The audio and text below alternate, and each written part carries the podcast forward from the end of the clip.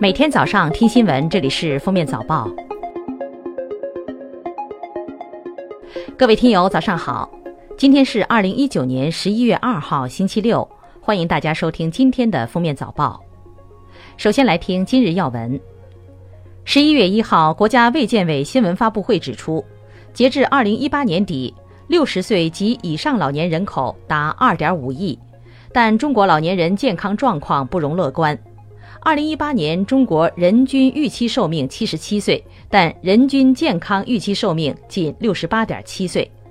患有一种以上慢性病老年人比例高达百分之七十五，失能和部分失能老年人超过四千万。老年人对健康服务的需求非常迫切。生态环境部通报十一月中上旬全国空气质量预报会商结果，通报显示。十一月中上旬，全国大部地区扩散条件总体较好，预计空气质量以良至轻度污染为主。其中，十一月二号到四号，东北区域、辽宁地区可能出现短时中度污染；四至六号，京津冀及周边区域扩散条件不利，河北中南部、山东西部可能出现中度及以上污染。十一月一号，国家烟草专卖局、国家市场监督管理总局联合发布关于进一步保护未成年人免受电子烟侵害的通告，敦促电商平台及时关闭电子烟店铺，并将电子烟产品及时下架；敦促电子烟生产销售企业或个人及时关闭电子烟互联网销售网站或客户端。敦促电子烟生产销售企业或个人撤回通过互联网发布的电子烟广告。十月三十一号，在教育部新闻通气会上，针对此前四十名大学生旷课多被直接退学，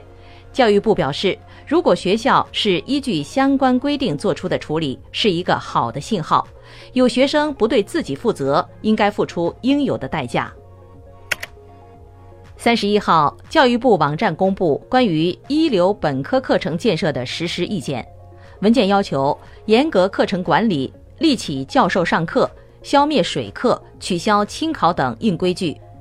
经过三年左右时间，建成万门左右国家级和万门左右省级一流本科课程，加大学生学习投入、科学增富，让学生体验跳一跳才能够得着的学习挑战。同时，高等学校要严格执行教授为本科生授课制度，连续三年不担任本科课程的教授、副教授转出教师系列。下面是今日热点事件：中国篮协发布消息称，经征求意见，中国篮协将对中国男篮教练组进行调整，聘请广东宏远篮球俱乐部主教练杜峰担任中国男篮主教练，将组建新一届中国男篮。球队近期备战任务是明年的奥运会落选赛，但更着眼于2023年世界杯和2024年奥运会，甚至更长远的未来。十月三十号，网曝长春某小学一老师因学生没好好做作业，对学生体罚和谩骂，老师对一女生捏脸推搡、拿书扇脸，办公室里几名学生被罚跪地写作业。教育局回应称，基本属实。该老师被通报批评，取消评优资格。十月三十一号，山东大学在万达招聘专场上，万达主持人的一段开场白引起现场同学的抗议。男主持现场和事后均做出了道歉。一号，济南高新万达广场官微发布声明称，深表歉意。作为活动主办方，济南高新万达广场已对涉事主持人予以开除处理。近日，就武汉同济生殖医学专科医院拿到国内首张健康未婚女性冻卵通行证一事，湖北省卫健委回应称，未婚女性冻卵未放开。对于该中心的有关行为，省卫健委已组织卫生监督部门对该中心进行执法检查，对违规行为进行严肃查处，并将依法公布查处结果。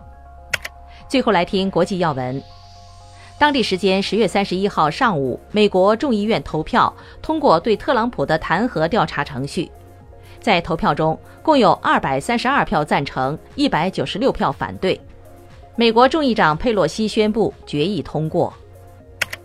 西班牙首相府十月三十一号发表新闻公报说，在智利政府三十一号宣布放弃主办原定今年十二月举行的联合国气候变化大会后，西班牙愿意全力配合举办该会议，包括在马德里提供会场，以确保大会仍能如期召开。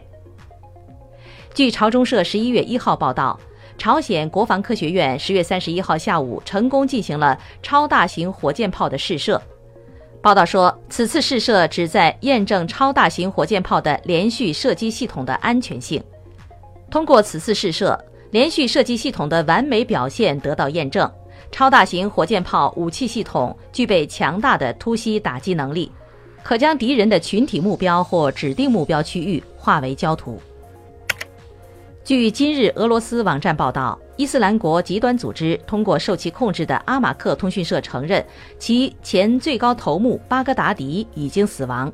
并宣布阿布·易普拉辛·哈希米·库拉什成为该组织的新领导人。感谢收听今天的封面早报，明天再见。